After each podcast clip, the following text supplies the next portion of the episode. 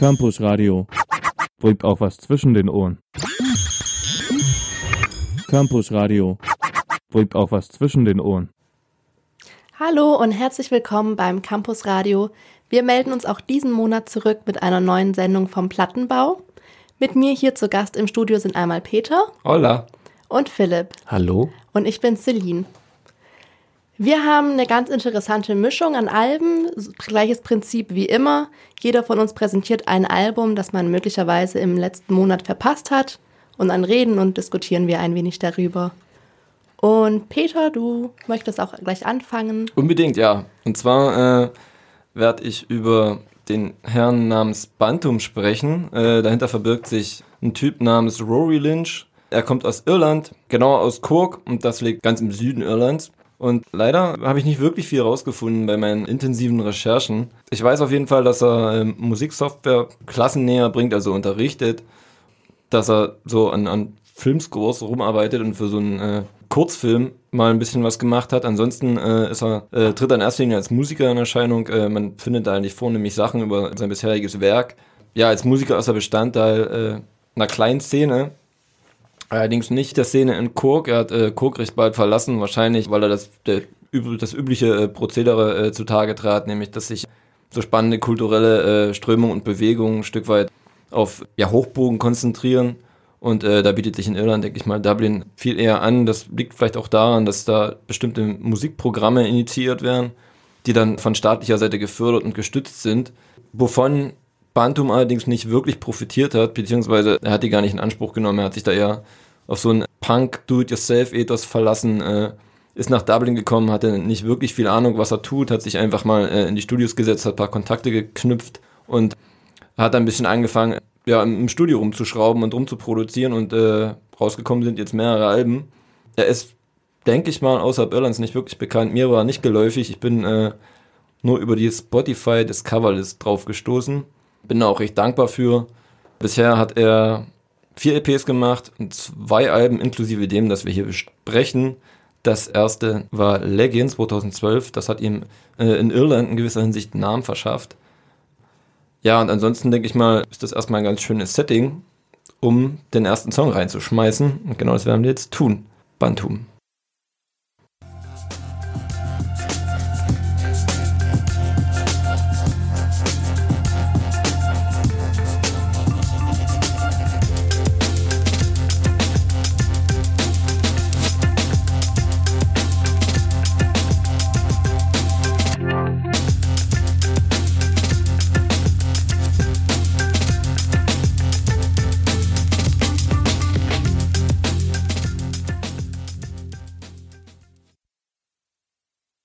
Ja, da sind wir wieder. Das war also Pacing von Bantum. Song Nummer 2 auf seinem aktuellen Album Move, seinem äh, zweiten Album, dem Nachfolger von Legend aus 2012. Wie schon der Opener und Titeltrack Move handelt es sich dabei um ein Instrumentalstück. Und im Prinzip könnte man beide Stücke durchaus als, ein, als einzelnen Song betrachten. Es äh, herrscht quasi ein fließender Übergang, das war jetzt Teil 2. Dementsprechend auch der Beginn. Ähm, ansonsten ist ganz charakteristisch für, dieses, für diese beiden Stücke ganz am Anfang, dass sie sehr, sehr rhythmisch sind und ziemlich kleinteilig. Irgendwie sehr fragmentiert, aber äh, gleichzeitig auch sehr, sehr vielschichtig und die äh, Grundstruktur ist so eine verspielte Soundschleife, ähm, in die man irgendwie immer tiefer reingesogen wird. Wenigstens ging es mir so. Und äh, im Hintergrund ja ein paar nette Glöckchen und äh, ein paar Sinti-Sprenkler. Also wie gesagt, da ist schon äh, ein bisschen was los. Und ja, irgendwie wäre das Ganze auch als Soundtrack vorstellbar, habe ich mir irgendwie gedacht, als ich gehört habe. Ich weiß nicht, wie ihr das seht, so eventuell. Ich finde es sehr minimalistisch. Ja, oh. genau. Ich finde es rhythmisch und musikalisch, als ich es jetzt das erste Mal gehört habe gestern. Sehr interessant auf jeden Fall. Und gerade das, das erste Stück, also das erste Lied, fand ich auch klanglich vor allem. Da hat sich angehört, als würde jemand auf Blechdosen rumtrommeln. Das fand ich eigentlich echt Uff, ganz cool. Ja, hättest du mal was gesagt, dann hätte ich den gespielt. Ja, so kann man ihn ja immer noch später anhören. Ja, ich finde auch, es ist ziemlich zurückhaltend, äh, aber irgendwie auch mitreißend. Also entspannt, aber äh, wie gesagt, man wird ein bisschen reingesogen. Ähm, ist ganz coole Mucke. Und ich habe so den, ein bisschen den Eindruck, äh, dass, beziehungsweise mir ist so, ja, also mir sind so äh, relativ renommierte Namen der äh, kontemporären Techno-Szene in, äh, in den äh, Sinn gekommen. irgendwie Daniel Avery oder John Hopkins, die höre ich ganz gern und ich finde ehrlich gesagt, dass es in einigen Momenten so ein bisschen den Ton äh, trifft. Also irgendwie schon galant und würdevoll, aber eben auch ganz gut äh, und markant pumpend. Ähm, der Bass, der, der geht ja ganz gut los. Ja, also schlank, minimalistisch, wie du schon äh, gesagt hast, und gleichzeitig aber auch irgendwie satt. Ansonsten noch ein bisschen Trivia zu dem Stück. Äh, Pacing, und zwar ähm, ist das dem Minimal äh, Connor Walsh, Connor Walsh gewidmet. Der war in Irland sehr einflussreich, war, weil er äh, leider kürzlich von uns gegangen ist. Und äh, Bantum wollte ihn eigentlich noch für eine Kollabor äh, Kollaboration gewinnen. Das hat nun natürlich nicht mehr ganz geklappt. Ähm, deswegen äh, hat man da im Hintergrund so ein Verhaltspiano gehört und das ist so eine, eine kleine äh, Connor Walsh-Reminiszenz. Ansonsten würde ich sagen, würden wir direkt mal den nächsten Song reinschmeißen.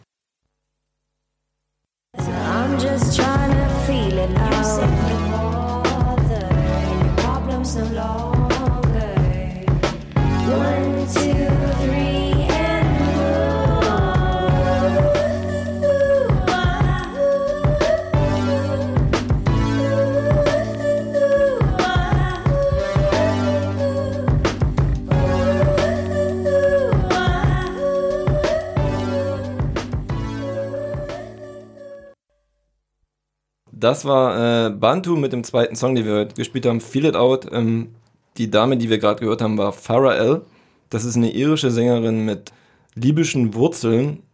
Man merkt schon, dass sich der Sound ein bisschen verändert hat. Zum einen äh, ist es nicht mehr instrumental, zum anderen geht das ein bisschen mehr in so eine trip-hoppige Richtung, würde ich sagen. Mhm. Hat mich ein bisschen an, äh, ja, an die 90er erinnert, an Massive Attack, ein bisschen weniger resignativ vielleicht. Aber schon so 90er Jahre Downtempo, äh, Downtempo-Musik, würde ich mal sagen, im Allgemeinen versprüht so eine ja, knisternde äh, Schmer Schwermut, würde ich irgendwie sagen, äh, durch den Gesang, von dem der, das Stück schon stark lebt. Man hat dieses gespenstische Huhn gehört, dann äh, dieses Trip-Hoppige im Hintergrund. Äh, das äh, gibt schon eine ganz, eine ganz schöne Verbindung. So, was ist jetzt euer Eindruck zu Song 2? Genau, ja, die ersten zwei Songs sind ja ähm, rein instrumental und deswegen ähm, finde ich es ganz cool, dass dann auch was anderes kommt, mit Gesang auch. Ja, auch ihre Stimme fand ich sehr, sehr schön.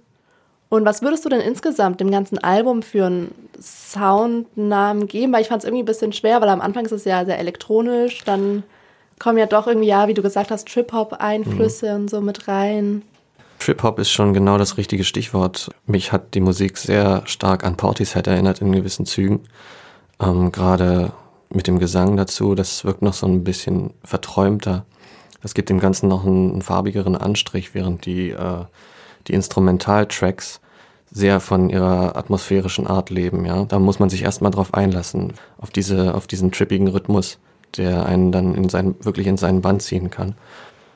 Der Gesang dazu, der weibliche Gesang, entschlackt das noch ein bisschen und macht es zugänglicher. Ja, definitiv. Ich denke, dass äh, durch den Gesang ein bisschen was an Sperrigkeit eingebüßt wurde. Also wenn die Stücke instrumental geblieben wären, wäre das immer noch recht spannend gewesen äh, aber natürlich bedeutend weniger vielschichtig. Also mhm. der Gesang, äh, der macht ja schon eine Menge her, das äh, kann man denke ich so sagen. Ähm, das geht dann noch weiter, ich gehe mal kurz auf das Album ein. Äh, es sind ja nur sieben Stücke, da kann man denke ich mal die Songs ganz gut hintereinander wegarbeiten. Dann gibt es dann auch Voodoo Sweat, weil wir ja schon angesprochen hatten, dass es ein bisschen vielschichtiger wird. Voodoo Sweat geht dann ein bisschen in die funkige Richtung. Mhm. Da werden so verschiedene Prince-Einflüsse, äh, wie er selbst sagt, verarbeitet. Man hört also ein bisschen raus. Das ist so es ist, wie gesagt, ein bisschen mehr, geht mehr in die Richtung 70er dann. Ähm, da hast du ein bisschen Blues-Gitarren drauf, wieder durch die äh, Gastmusiker bereitgestellt. Ja, also ja, selbst ist großer Prince-Fan. Man hört es im Album nicht ganz so an, würde ich sagen, aber er spielt halt auch irgendwie live irgendwelche, äh, irgendwelche DJ-Sets von äh, Prince ein und ist dann ein bisschen Fanboy-mäßig unterwegs, was ja immer eine gute Sache ist, wenn es um Prince geht. Ja, dann hatten wir noch das letzte Stück und zwar hieß das Already There und da äh, war ich ganz stark an Moderat und Apparat erinnert, also an so äh, deutsche Radioheadig melancholische äh, Elektronik, würde ich mal sagen. Und ähm, da sieht man also, dass der, äh, der Stilwechsel so hier ein bisschen äh, der rote Faden ist. Also ich denke, wie gesagt, direkt also, äh, im Genre zuzuordnen, das Ganze, das äh, dürfte recht schwer fallen. Ich habe jetzt noch einen Song ausgelassen, das ist vermutlich der Schlüsselsong auf dem Album. Und ich würde mal sagen, dass wir das jetzt abschließend einfach mal reinschmeißen. Also äh, Bantum mit Take It. That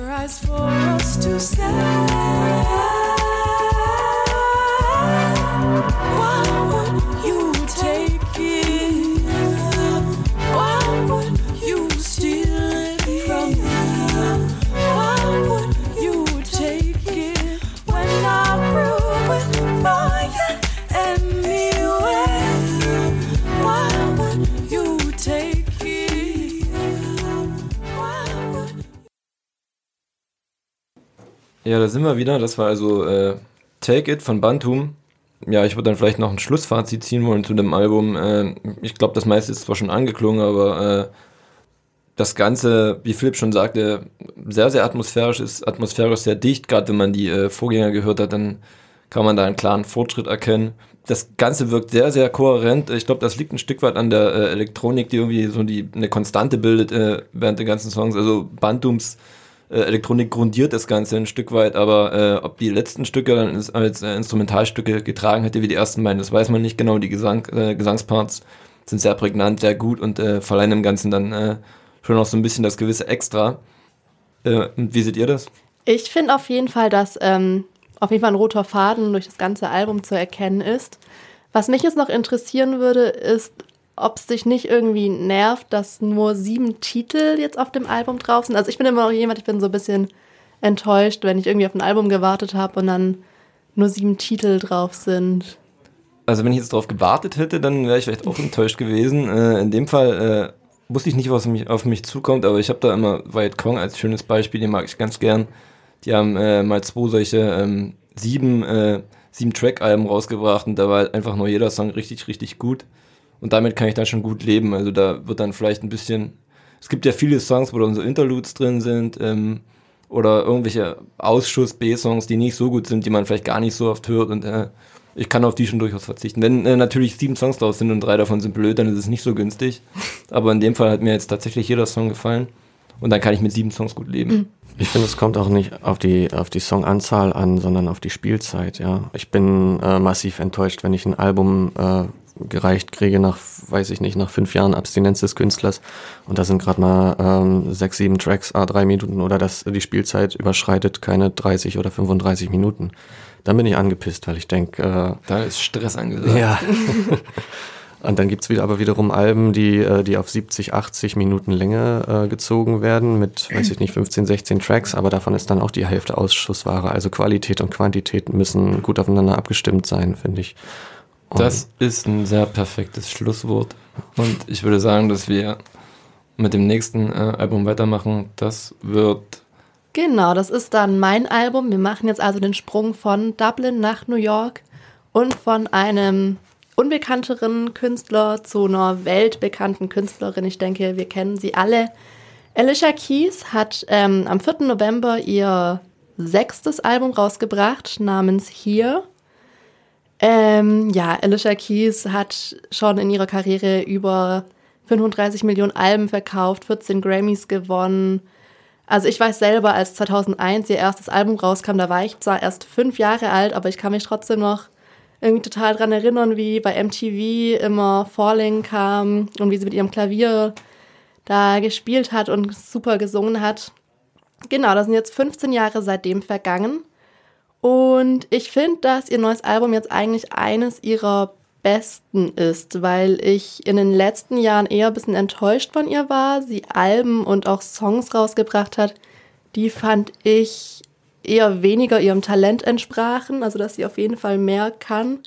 Also gerade so Lieder wie No One, This Girl is on Fire, die im Radio ja auch auf und ab liefen, fand ich nicht so geil, aber wie gesagt, jetzt hier ein ganz neues Album mit auch einem neueren Sound. Also sie verbindet 70er Jahre Soul mit Oldschool Hip Hop kommt da drin vor, aber auch Blues, Pop, Jazz und ähm, ihr Klavier darf natürlich auch nicht fehlen, aber insgesamt hat das Ganze mehr Hip-Hop-Schwung drin als jetzt ihre ähm, ersten Alben noch von Anfang der 2000er. Sie hat das Album mit ihren Partnern Harold Lilly und Mark Batson geschrieben und die haben das anscheinend auch innerhalb von wenigen Tagen aufgenommen. Und ich würde sagen, wir hören uns jetzt auch mal den ersten Song gleich mal an. Das ist Porn It All und ist der dritte Song ihrer Platte.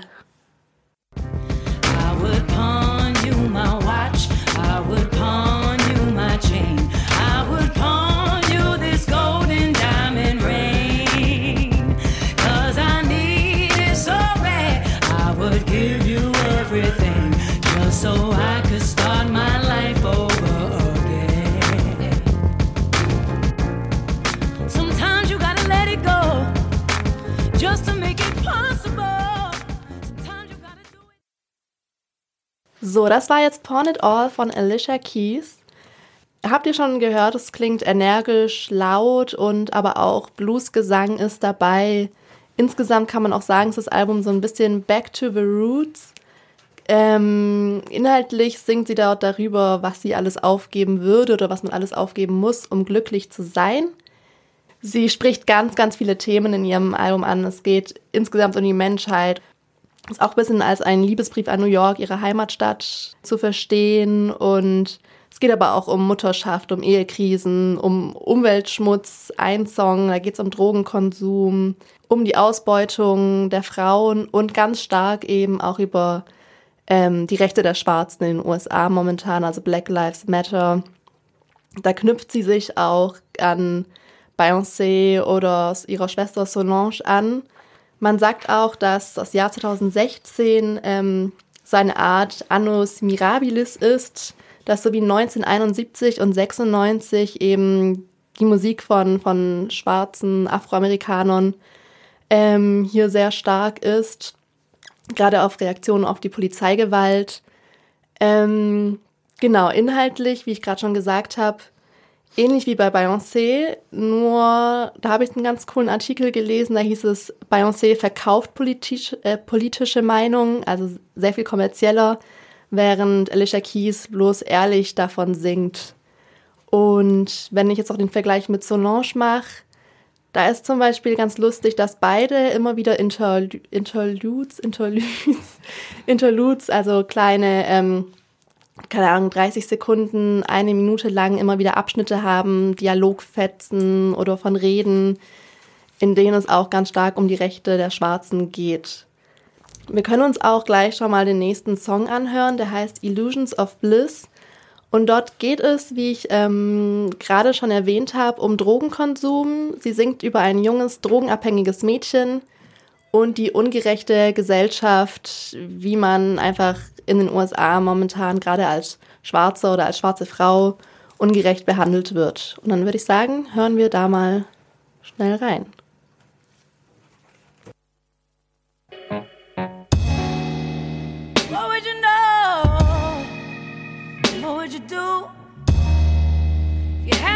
Control over what you pursue.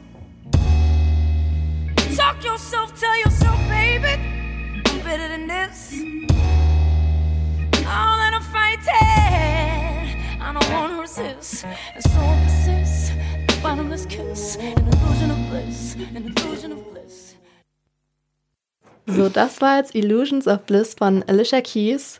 Wie ihr gehört habt, eine tolle Soul-Nummer, Klavierballade. Man hört ihre Stimme so roh und unverstellt wie selten. Und ähm, wenn wir hier schon bei roh und unverstellt sind, könnte ich auch gleich ansprechen ihre No-Make-up-Kampagne. Seit paar Monaten läuft sie nur noch ungeschminkt rum, möchte auch bis an ihr Lebensende, so hat sie gesagt, nur noch ungeschminkt rumlaufen, findet das ein tolles Gefühl Sie ähm, läuft auch jetzt mit offenem Afro rum, also verstärkt ihre schwarzen Wurzeln. Ich finde das auch sehr unterstützenswert, äh, ihre No-Make-up-Kampagne sehr unterstützenswert. Sie hat auch den Song Girl Can't Be Herself auf dem Album, der dürfte sich wohl in etwa darum drehen. Das Problem, was ich in dem Fall äh, damit habe, ist, dass ich es nicht so gern mag, wenn politische Konzepte mehr oder weniger eins zu eins in, äh, in Songs oder in Songtexte übersetzt werden. Äh, das spricht mich dann ästhetisch nicht ganz so an.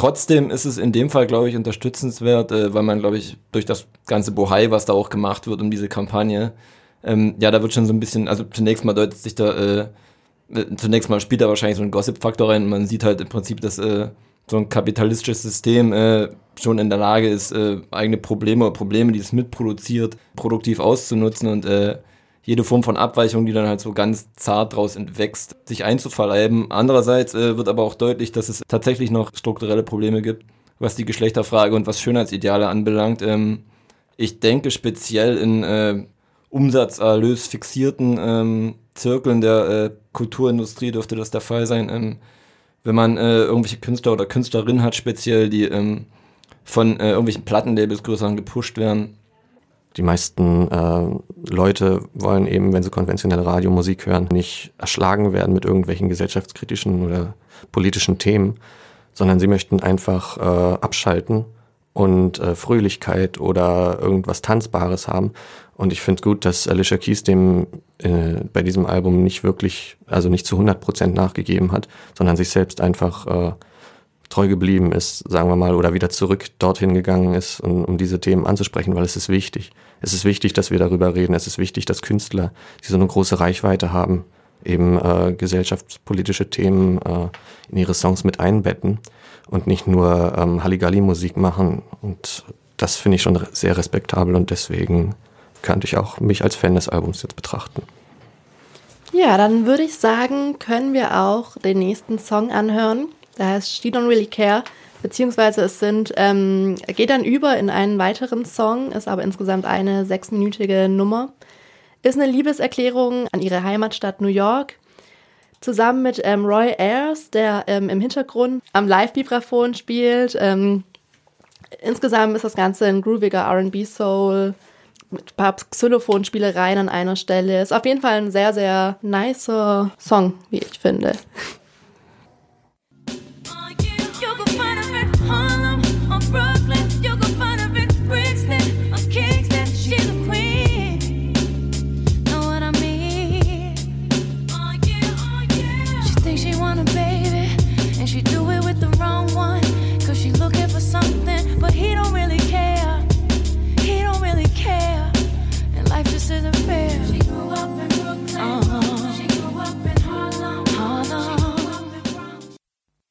Don't Really Care, Schrägstrich One Love von Alicia Keys. Das waren jetzt meine drei Songs, die ich euch vorstellen wollte von dem Album hier. Wie ich finde, ein sehr, sehr tolles Album, was viele Themen anspricht, wie wir ja besprochen haben, Feminismus, Black Lives Matter und Ausbeutung, aber sie hat auch normale, also was heißt normal, äh, ich sag mal alltäglichere private Themen drauf, wie Ehekrisen oder auch sie wurde Mutter vor ein paar Jahren. Ein sehr, sehr tolles Album. Das war dann jetzt mein Abschlusswort zu Alicia Keys und dann gehen wir weiter zu Philipp, der uns jetzt aus einer ganz anderen Musikrichtung was mitgebracht hat. Ja, ich äh, finde, das ergibt eigentlich eine ganz, einen ganz runden Mix, den wir hier zusammengestellt haben. Wir hatten erst den, die elektronische Musik bedient, sind dann über zum Soul, zu Alicia Keys oder der Popmusik und ich äh, werde jetzt ein bisschen was über die Rockmusikschiene erzählen. Und zwar habe ich ein Album von den Dead Pirates mitgebracht. High Mare heißt das. Die Dead Pirates sind eine relativ neue Combo, haben sich äh, 2011 zusammengefunden, sind in London sesshaft. Und Mastermind dieser Band äh, ist Mathieu Bessudo, bekannt unter dem Namen MC Bess als Illustrator. Besondere an dieser Band ist, die jetzt ihr erstes Album rausgebracht hat, dass sie ähm, auch mit Effektgeräten spielt, ähm, wie zum Beispiel haben sie als, als Instrument ein Theremin und haben dieses Theremin an ein Wah-Pedal angeschlossen und es gibt so einen, so einen schaurig gespenstischen Tonus. Dieser, äh, dieser Illustrator, MC Bess, ist eben auch äh, dafür zuständig, eben das, das Artwork zu machen. Die Cover, die sind sehr, sehr schön gelungen und sind ein bisschen inspiriert von, also sind in Schwarz-Weiß gehalten und inspiriert von Max Fleischer. Max Fleischer äh, ist bekannt für die Betty Boop-Reihe oder Popeye in den 1920er Jahren. Äh, aber auch ein bisschen Walt Disney, nämlich die, die Merry Melody-Reihe. Da haben äh, die Dead Pirates auch schon mal Bezug drauf genommen mit einer EP, die sie 2011 rausgebracht haben. Die hieß Malvolent Melodies. Und da haben wir eigentlich schon äh, den roten Faden, nämlich ähm, vertreten sie eher so diesen spooky Sound. Also alles ist unheimlich, gespenstisch, gruselig und ein bisschen morbide auch. Wollen wir einfach mal reinhören in den ersten Song Hugo. Dann schauen wir uns mal an, wie dieses Theremin zum Einsatz kommt.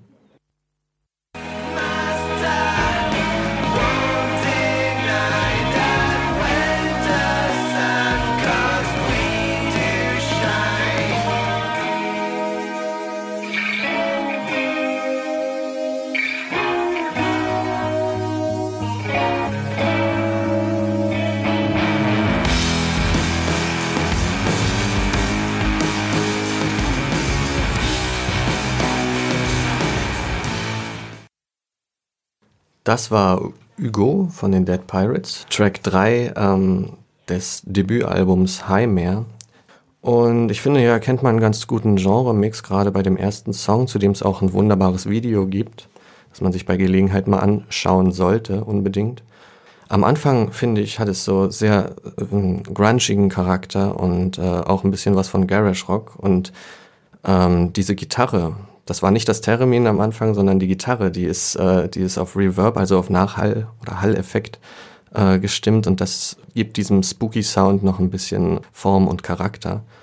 Genau, ich finde an dem Track eigentlich ganz schön, dass er, dass er am Anfang so lässig daherkommt mit dem Gesang auch und dann am Ende aber in eine Klimax einsteigt und dann ähm, so eher den Stoner-Bereich bedient und ein bisschen heavy wird. Ne? Das ist, äh, dass sozusagen das langsam hochgefahren wird und dann explodiert das Ganze. Ja, das äh, klingt doch schon mal ganz gut. Ich habe den Begriff Electro-Grunge gehört. Ich würde den jetzt nicht unbedingt unterschreiben, ehrlich gesagt. Hm. Aber man kann es ja mal äh, in den Raum werfen. Ähm, ansonsten äh, würde ich das Ganze als Post-Stoner bezeichnen weil ich glaube, dass es nicht ganz so heavy ist wie äh, Kaius und Co. und wie die frühen Stoner-Bands, sondern eher ein bisschen in die Richtung Queens of the Stone Age geht, die ich schon nicht mehr als Stoner Rock sehe, sondern eben tatsächlich auch so, äh, als so ein Ergebnis nach Stoner Rock, als eine Weiterentwicklung. Gerade das erste Album kommt da äh, dem Sound von Hugo schon sehr, sehr nah. Es ist sehr zähflüssig, ähm, recht heavy.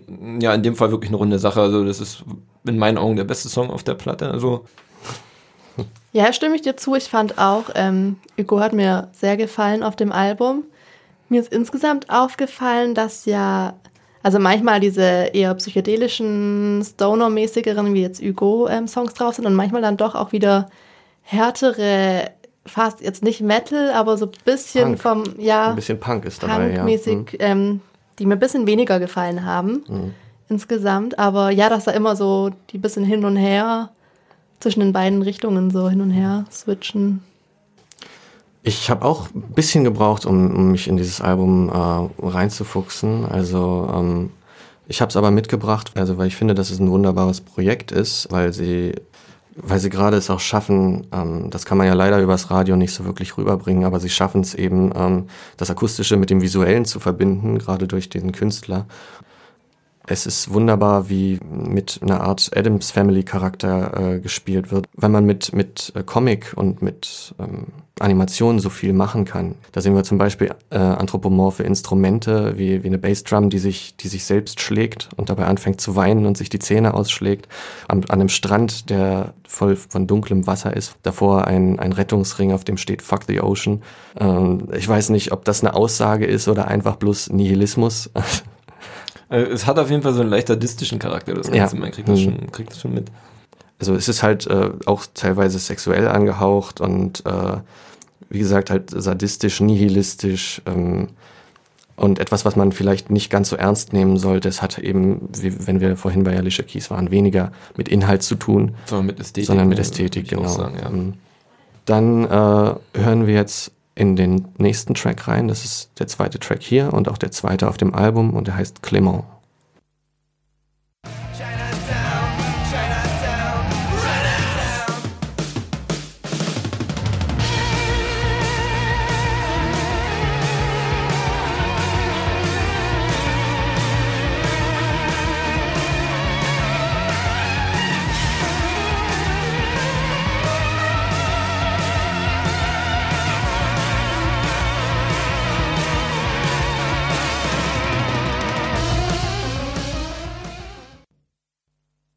Das war Clement. Hier sehen wir schon wieder ein bisschen anderes Muster. Es ist schneller, es ist dynamischer.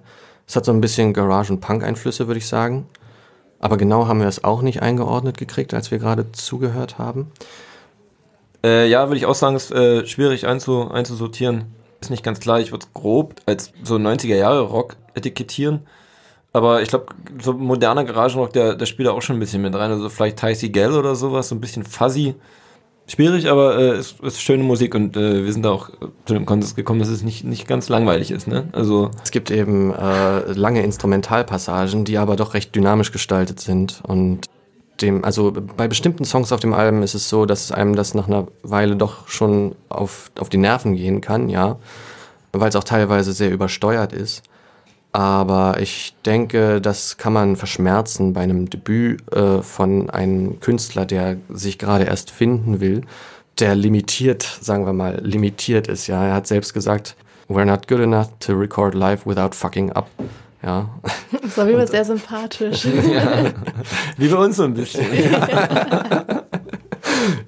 genau, ja, und äh, deswegen merkt man, dass äh, sie können sich jetzt weiterentwickeln, sie haben die Chance dazu, dadurch, dass das Album ganz gut eingeschlagen ist. Es gab eine Vorbestellung, äh, die im Juni, Juli ungefähr angefangen hat und nach einigen Tagen waren die 500 Kopien auch schon ausverkauft. Also es stößt schon auf Resonanz. Ich finde es eh, also als ich ähm, nach ihnen im Internet gesucht habe, habe ich sehr, sehr wenig gefunden, was ich nicht verstehe, weil ich die Musik eigentlich echt richtig, richtig cool finde und auch, wie du vorher gesagt hast, mit den Instrumentalpassagen, also das stört überhaupt nicht, wird überhaupt nicht langweilig.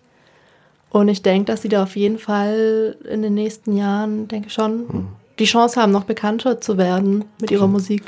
Ich glaube, sowas hängt gar nicht zwingend mit Qualität zusammen. Das Problem ist, dass so eine Musik schon recht generisch ist. Also sie kann sich zwar innerhalb ihres eigenen äh, ihres eigenen, ihrer eigenen Umlaufbahn, wenn man das mal jetzt so grob als 90er Rock oder als Garagenrock oder als äh, Heavy Rock irgendwie. Wir wollen das vielleicht gar nicht definieren. Aber wenn man es mal, wenn man es mal so sehen würde, dann äh, ist klar, dass da die Mittel mehr oder weniger beschränkt sind. Also so eine Band, die kann, äh, die kann gut sein, die kann total untergehen, die kann sich total frustriert auflösen. Äh, es kann aber auch einfach nur zum Knalleffekt kommen. Das ist ein bisschen Glück, würde ich sagen. Hm. Ja, das wäre schön, das ist jeder Band, glaube ich, äh, zu gönnen, wenn sie es schafft.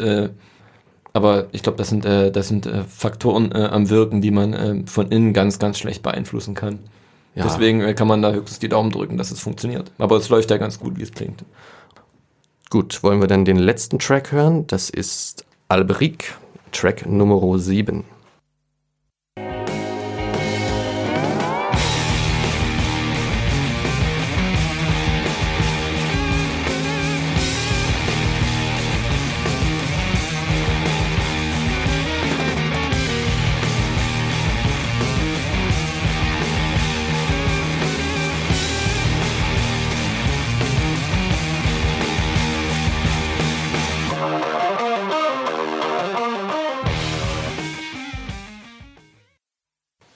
Genau, das war Alberic. Ich habe mir extra Songs ausgesucht von dem Album, die etwas zugänglicher sind. Es gibt auch bestimmte Songs, wie beispielsweise der Song Nico, die sehr, sehr punklastig sind und auch etwas neusig. Neus ist, glaube ich, auch ein Begriff, den wir da einfach mal reinwerfen dürfen. Wir, wir dürfen ja alles reinwerfen. Okay. Wir ja. sind ja unter uns. Was mir auch besonders gefällt, ist, dass der Sound roh ist und nicht so ähm, aufpoliert und durchorganisiert. Ja das definitiv.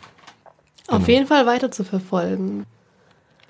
Dann sind wir leider ja auch schon am Ende unseres November-Plattenbaus. Ich fand, wir hatten eine sehr, sehr interessante Mischung und abwechslungsreiche Mischung an verschiedenen Musikrichtungen. Ja, gerade bei Alicia Keys war es ja vor allem inhaltlich ähm, sehr wichtig. Jetzt bei den Dead Pirates ging es ja doch mehr um Ästhetik. Ja, bei Bantum, wo wir ja auch das Elektronische hatten, was wahrscheinlich auch von den Texten her ähm, weniger inhaltlich wichtig war, denke ich, haben wir auf jeden Fall eine sehr, sehr coole Mischung hinbekommen. Dann verabschieden wir uns mit unserem Plattenbau zum Monat November und wir sehen uns im nächsten Monat wieder. Tschüss. Tschüss. Ciao.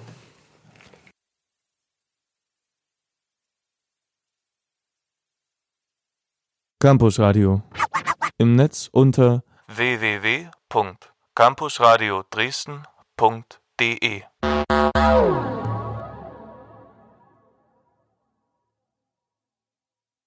Campusradio. Im Netz unter www.campusradio Dresden.de